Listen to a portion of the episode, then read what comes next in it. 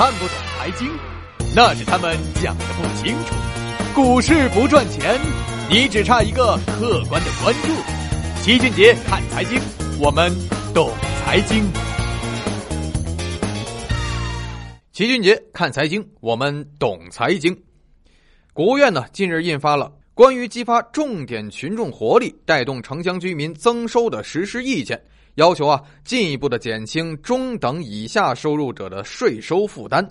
一直以来呢，这个个税的负担重、免征额比较低的弊病啊，有望这一次得到一些缓解。到二零二零年，城乡居民人均收入比二零一零年翻一番。意见同时要求进一步的减轻中等以下收入者的税收负担，发挥收入调节功能，适当的加大对于高收入者的税收调节力度。堵塞非正规收入渠道，这意见里面啊，洋洋洒洒的说了很多。最重要的一条就是，短期和中期目标要求，对年应税所得十二万元及以上或者收入来源多元化的纳税人实施综合计征，同时呢，引入差别扣除项目。长期的方案，则是要建立各个社会管理部门之间的信息自动汇总的机制。换句话说呢，年收入十二万以上的。注意啊，这里是税前收入，将会被视为高收入群体。估计呢，这次是重点调节对象了。看到十二万元就算是高收入了，跟之前几百乃至上千万的房子被抢购一空的新闻对着看，有一种懵逼的感觉呀。这真的是同一个国家吗？个税是什么？就是从你的收入中拿出一部分交给财政。为什么要这么干呢？目的就是要调节收入，缩小贫富分化。或者呀，干脆说就是劫富济贫。每个国家的个人所得税无疑啊不是这样。我们这儿呢，主要分成三块：劳动所得、经营所得、其他所得。这是一个收入的再分配方式。赚的少呢，少交一点；赚的多呢，多交一点。把钱呀拿出来，取之于民，用之于民。但是问题是在咱们这儿，这个个税啊，显然有点不伦不类了。就拿现在的起征点三千五百元来说，这是一个什么样的收入呢？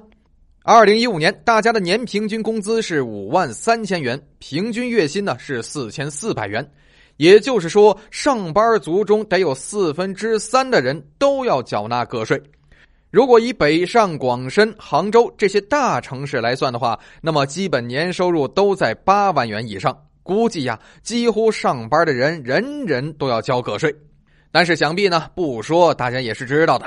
一个月三千五百元的收入，这个人在城市过得怎么样呢？如果夫妻二人都是三千五百元，很有可能吃饭住房都会成问题。再算一笔账，二零一五年大家都知道 GDP 增长是百分之六点九，全国城镇居民可支配收入是三万一千一百九十五元，增长了百分之八点二。但是与个税同比增长了百分之十六，全国纳税八千六百一十八亿元，相当于全国每个人纳税六百六十二元。但是呢，当年全国的政协委员、原财政科学研究所所长贾康曾经在接受采访时就说过，全国范围缴纳个税的只有两千八百万人，占人口总数的百分之二不到。这下可就不明觉厉了。相当于缴个税的人平均每人每年贡献三万元哦。当然了，贾所长当年说的两千八百万人，社会肯定是要发展的。几年时间呢？我们把人数翻一倍的测算，人均呢每年交一点五万元个税，应该是有的了吧？而且呢，应该是只多不少。平均每个月的交税是一千二百五十元，倒推回去，相当于平均月薪是多少钱呢？差不多一万六千元了，这说明什么问题呢？说明啊，其实我们已经缴了很多个税了，而且呢，按照一万六千元的平均月薪计算，一年收入将近二十万了，要远远高于十二万的划线呢。而这些都被视为了高收入群体，可能呢是未来税改重点打击的对象。当然呢，我们把个税都假设成了劳务所得，但其实还有很多的收入来源。比如个体工商户什么的经营收入，但其实呢都差不多，都是劳动所得，唯一可能算多了的就是财产转让所得。比如卖房子一下赚了很多钱，这个个税可能也收上来了不少。总之啊，面对全国人均城镇收入只有三万元的情况，以及两千八百万人交了八千六百一十八亿个税，人均纳税一万六到三万二的局面，以及大城市里十二万年薪、月薪一万，实际到手只有七千七百元的现实。如果再对所谓的高收入群体加税，那就有点太说不过去了。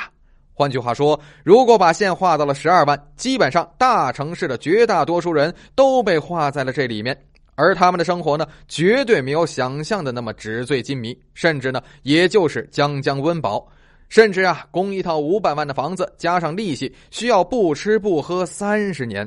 所以在现实中，这种十二万元年薪的已经不是什么所谓的高收入群体了，甚至连中低收入群体都不如啊！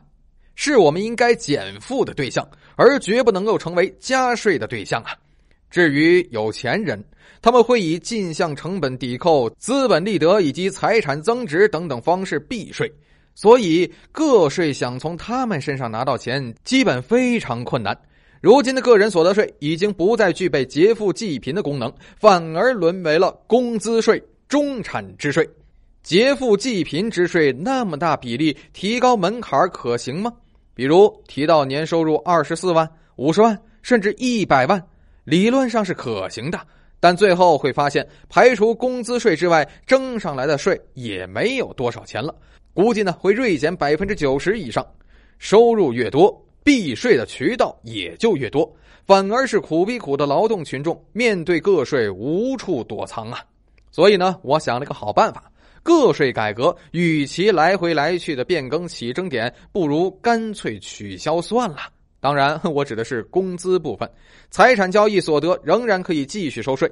八千六百一十八亿在十五万亿的财政收入里面，大概只占百分之五点七。前两年，原国税总局副局长许善达曾经说过：“我们的宏观税负高达百分之四十四，基本上赚的钱一半都被各种渠道收走了。比如，你买个馒头都有百分之十七的增值税，加一箱油基本上是一半都是税。所以，咱还真别较真了，国家呀不差这点钱，少援助两次委内瑞拉，大概也就够了。”好，这期节目呢就说这么多。喜欢节目的朋友呢，可以通过点赞的方式来鼓励我们。如果您想掌握节目的第一手资讯的话，可以通过订阅的方式来关注节目。为了让我们的节目呢能够长期平稳的运行下去，我们也会接入一些合作伙伴。如果您有合作意向的话，可以通过添加微信幺七八九六二三九六来与我们进行洽谈。想要看图文信息以及相关图表的话，可以关注齐俊杰公众号，在公众号中搜索齐俊杰，头像相同的就是我们了。齐俊杰看财经，我们懂财经，咱们下期接着聊。